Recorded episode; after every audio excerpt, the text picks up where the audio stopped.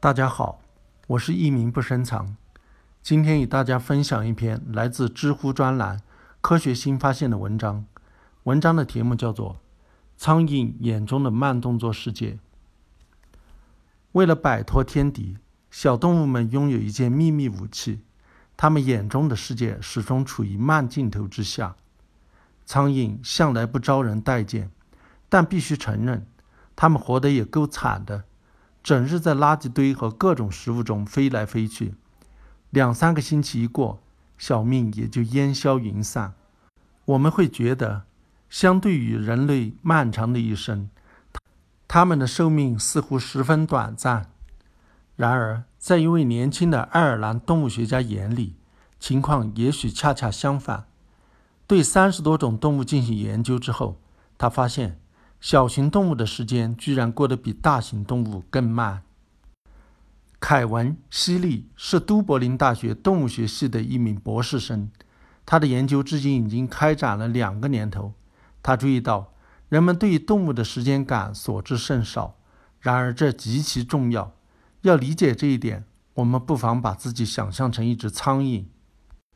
试想一下，你的触角捕获到浓烈的香甜气味。嗡嗡嗡！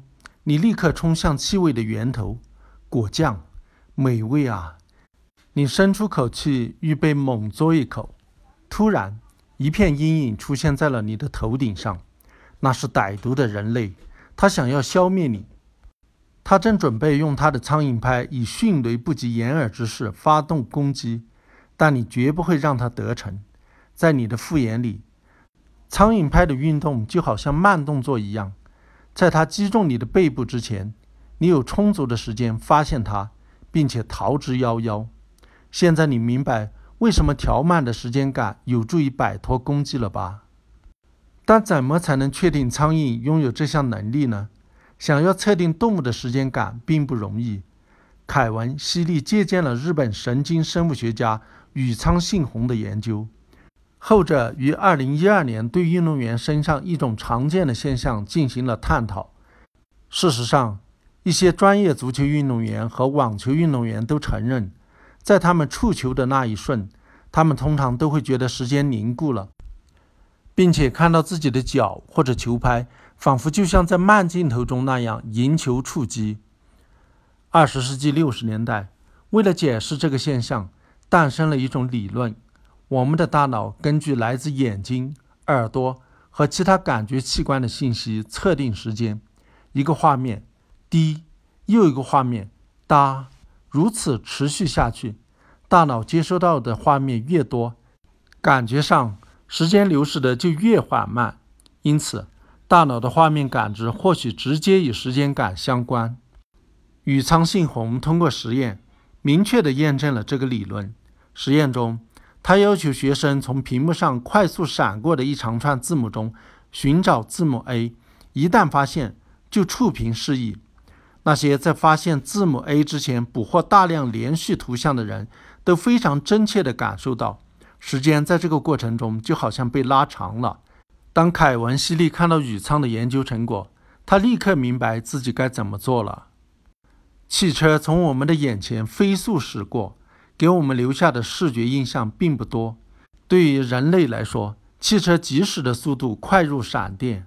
然而，苍蝇却拥有足够的时间记录下一连串影像。因此，从苍蝇的视角来看，汽车的运动可以分解成更多画面，或者说，汽车的速度相对的减缓了。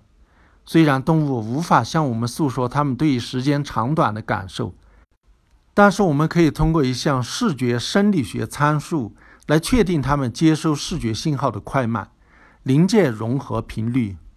好吧，这个名词听起来有些复杂，但测起来却非常简单。试想一下，你待在一个迪斯科舞厅里，一台聚光灯正有节律地闪烁着。如果每秒闪烁次数不到六十次，你就能看到这些闪烁；如果超过六十次，你的感官就会将这些闪烁融合，你就会感到聚光灯在持续发光。于是，我们可以说你的临界融合频率是六十次每秒钟。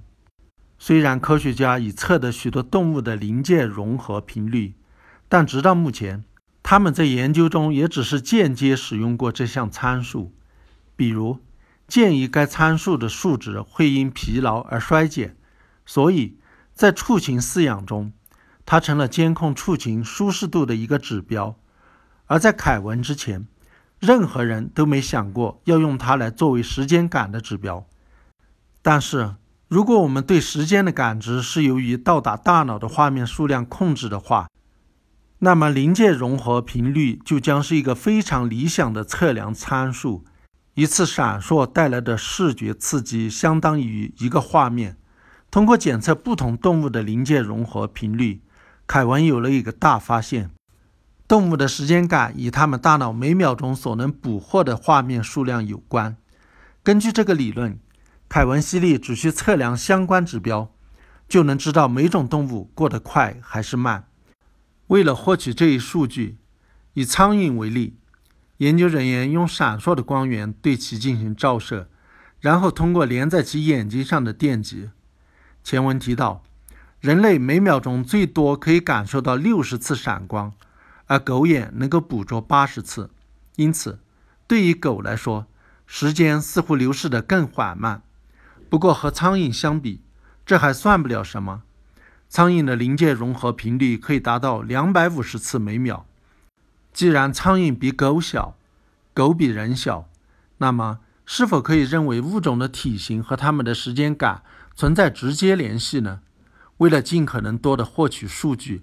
凯文仔细阅读了所有相关文献，从鲫鱼到人类，他一共记下了三十多种脊椎动物的临界融合频率及它们的体重。然后，为了确定其间的关联性，他将这些数据导入电脑程序进行比对。随着实验持续进行，研究人员逐渐加大每秒钟的闪烁次数，直到波形曲线最终变为一条直线。这样。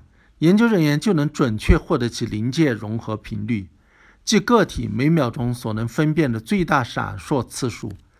物种的临界融合频率越高，其所感知的时间流逝就越慢。他猜对了，两者之间存在着明确的关联。动物的体重越轻，体型越小，它的临界融合频率就越高。小巧的加利福尼亚金背黄鼠，体重仅有两百克。它每秒钟能看到一百一十九个画面。庞大的棱皮龟重达三百五十千克，它每秒钟只能看到十四个画面。一种叫做短耳鸮的猫头鹰介于两者之间，每秒钟可以看到六十九个画面。而且凯文认为，时间感的差异并非无缘无故。松鼠作为啮齿动物，时间在它的眼里流逝的比猫头鹰更慢。更有利于它在天敌追击中逃脱。换言之，由于猫头鹰以慢动作靠近，松鼠将拥有足够的时间发现它，并开足马力逃跑。动物的体型越小，其时间感就越是偏慢。在重达三百五十千克的巨大棱皮龟眼中，时间流逝犹如白驹过隙，比人类所感知的时间快四倍。相反，对于松鼠和苍蝇来说，时间会被拉长。人类眼里的一秒钟是松鼠的两秒钟，更是苍蝇的四秒钟。然而，相对的，松鼠也需要为此付出许多能量。为了尽可能多的捕获画面，并将这些画面迅速传递到大脑，个体必须动员整个视觉感受系统，从视网膜到大脑的视觉中枢。而缺了必要的能量。相关神经元就无法开展工作。仔细分析了各种动物的能量消耗之后，凯文发现，大型动物比小型动物更节能。即使在休息的时候，加利福尼亚金背黄鼠耗费的能量也比蓝皮龟多出将近八倍。如果动物很轻很小，那么将尽可能多的能量投入视觉系统，能够获得更有价值的回报。相反，如果动物很笨重，那么将能量优先提供给大脑的信息分析部门，以指导行动将是更好的选择。就好像狮子，如果它能够想出好办法，悄无声息地接近一只瞪羚，而不是尝试去发现暴露猎物逃跑意图的细微动作，那它就更有机会饱餐一顿。可这一理论对人类也适用吗？那又如何解释我们的时间感会随着年龄和环境的变化而变化呢？在课堂上，一小时显得如此之长；在玩游戏的时候，一小时又显得如此之短。别急，凯文·犀利回答：“这方面的研究才刚刚开始。”